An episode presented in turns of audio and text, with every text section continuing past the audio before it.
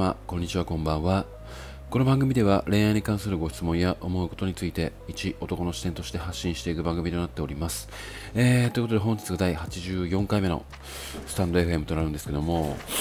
まあ、今更なんですが、84回も、えー、やっていてですね、まあ、今更気づいたことなんですけども、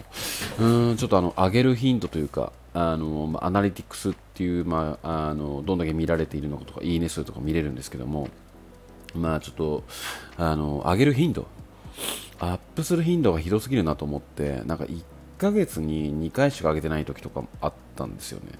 で、やっぱり、あの、結構あの、いろんな方のスタイフを最近聞かせていただいてるんですけども、なんかやっぱり、あの、あこの人ちょっと聞いてみたいなって思うものが例えばあったとして、まあ、フォローさせていただいたときに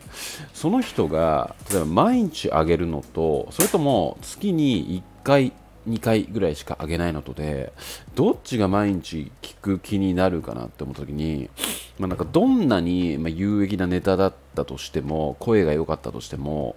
うんなんか忘れちゃうな存在をって思ったんですよね、まあ、なのでうんまあなんかその、まあ、ツイッターも毎日発信してますけどもちょっとあの結構スマホ立ちしたことから結構あの自分の中で時間ができたんで、まあ、何かちょっとプラスになることをちょっと新たにやってみようかなと思って、まあ、ちょっと今更なんですけども、まあ、スタイフをうーん毎日ちょっとこれからアップしていこうかなって思います。で、おそらく最初の方も、なんかこうやって決意込めてたんですけども、飛び飛びでやってたんですが、まあ、本格的に時間がちょっとできてきたので、まあ、毎日、毎晩、うん、夜20時に、うん、アップしていこうかなって思っております。で、まあ、ネタに関してなんですけども、まあ、毎回その、毎日答えられないほど質問箱を送ってきてくださる方がいらっしゃいますので、まあ、その中から、うん、一つ、まあ、選んで、あのー、スタイフで、まあ、質問箱を一通回答していくようなスタイルにうんなればいいかなって。で、なんかその気になるものが、まあ、1個でも2個でもあったら、まあ、1日に2個アップしていく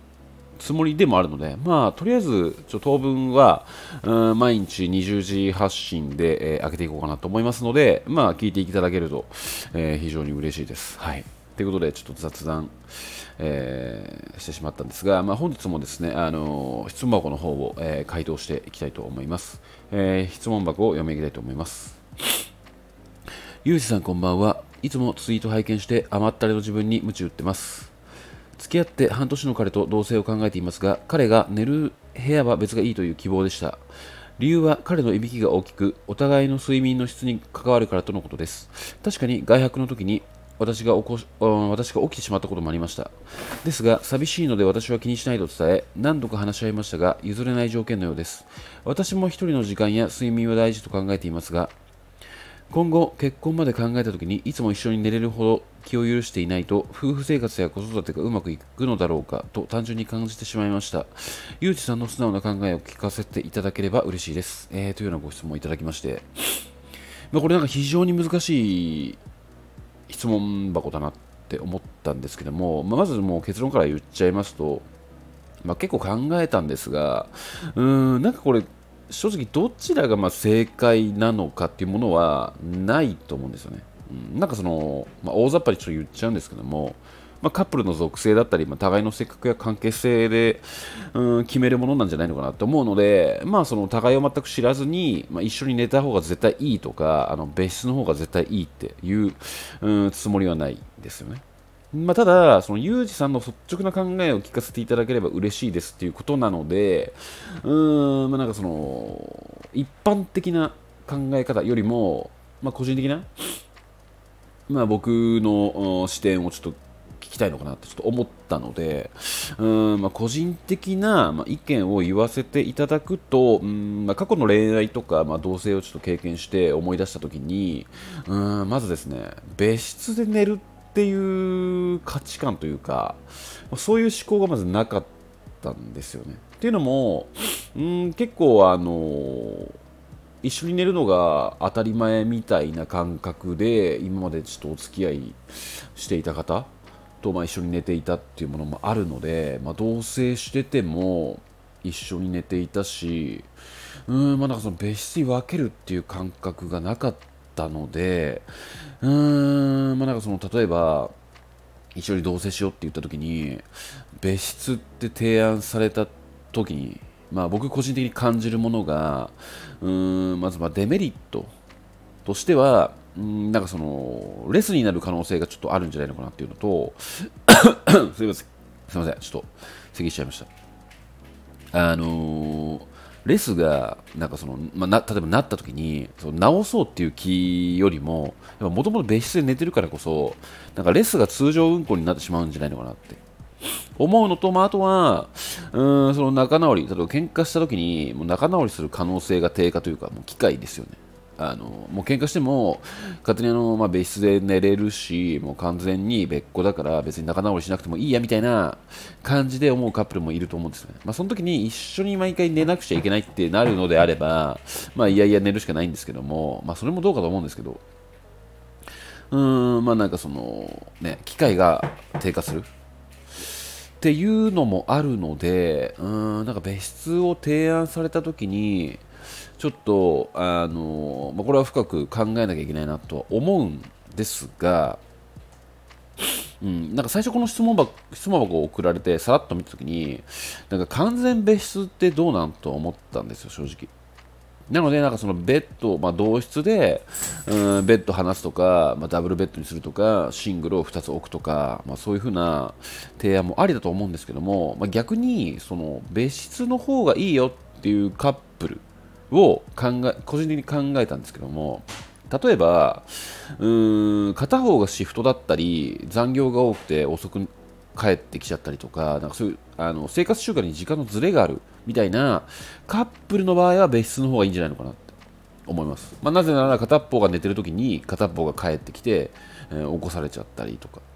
片っぽがまだ寝てる時間なのに片っぽが起きなきゃいけない時間だとかそういう時はまあ睡眠ちょ妨害にもなっちゃうので、まあ、よく寝れないことにもつながっちゃうんじゃないのかなって。まあ、あとは、シンプルに一緒にいられる時間がもともと少ない、その時間も休日も合わずに。ってなった時は、うん、あのー、あ、ごめんなさい、ちょっとこれ話ずれたな。えっ、ー、と、今、ちょっと別室の時の、あ、別室がありなんじゃないかっていうことですよね。ごめんなさい。えっ、ー、と、あとですね、えー、一緒にいられる時間ですかね。これが、まあ、結構ある。常に一緒に、まあ、いる時間帯が多いっていう時に片っぽがもう結構なんかもうベタベタ毎回くっついて、あのうんざりするから正直別室だけはあの別室というかその寝室だけはちょっと話したいっていうぐらいあの片っぽにちょっとあの負荷になってしまっている距離感が。ってなった時は、まあ、それもそのままにするのも良くないと思うんですけども、まあ、別室の方が、まあ、互いにそのいい距離感を保てるんじゃないのかなっていうもの。あとは、えー、温度差がある。この温度差っていうのはあのカップル間の距離感とかではなくて、うんシンプルに温度、その部屋の室温の話。うん、結構その体型とか、まあ、体型じゃなくてもその体感ですよね。片方がめちゃめちゃ暑いって言ってる時にいや寒いよって言ってそのエアコンの温度調整の取り合いな取り合いになってしまう。っていう時にあの同じ部屋だとちょっと障害が出る。ということなので、まあ、別室がいいんじゃないのかなって、まあ、あとはこれあの質問箱にも書いてあったんですけども、まあ、睡眠を、うん、何よりも大事にする、まあ、これ互いにもしくは片方もそうですけどもうん、やっぱりその1人じゃないと寝れない方ってやっぱいらっしゃるじゃないですか、どうしても。っていう時はその方をま優先してあげるのも優しさなのかなって思いますし。うん、なので、まあ、この問題に関しては、まあ、何が正解なのか不正解なのかっていうものは分からないんですけども、うん、この質問箱に対して言うのであればまずは、うん、ちょっと疑問に思ったのが、えー、この彼が、えー寝室は別個にしたいっていう希望なんですよね。で、まあ、なぜかっていうと、その、理由は彼のいびきが大きく、お互いの睡眠の質に関わるからとのことです書いてあるんですよね。でなんかこれ、あのー、自分のいびきがうるさいから、あなたに迷惑がかかってしまう。だから、あのー、ちょっと、別個にした方がいいんじゃないのかっていう提案なんですけどもこれちょっと引っかかるのが、うん、なんかその自分の罪悪感だけでうんなんか何度も話し合ったんだけども譲れない条件のようですって。なんか罪悪自分の罪悪感だけでここまで断固拒否するかなってちょっと思ったのでもしかしたらその自分のいびきを理由にはしているけども他になんか理由があるんじゃないのかなっ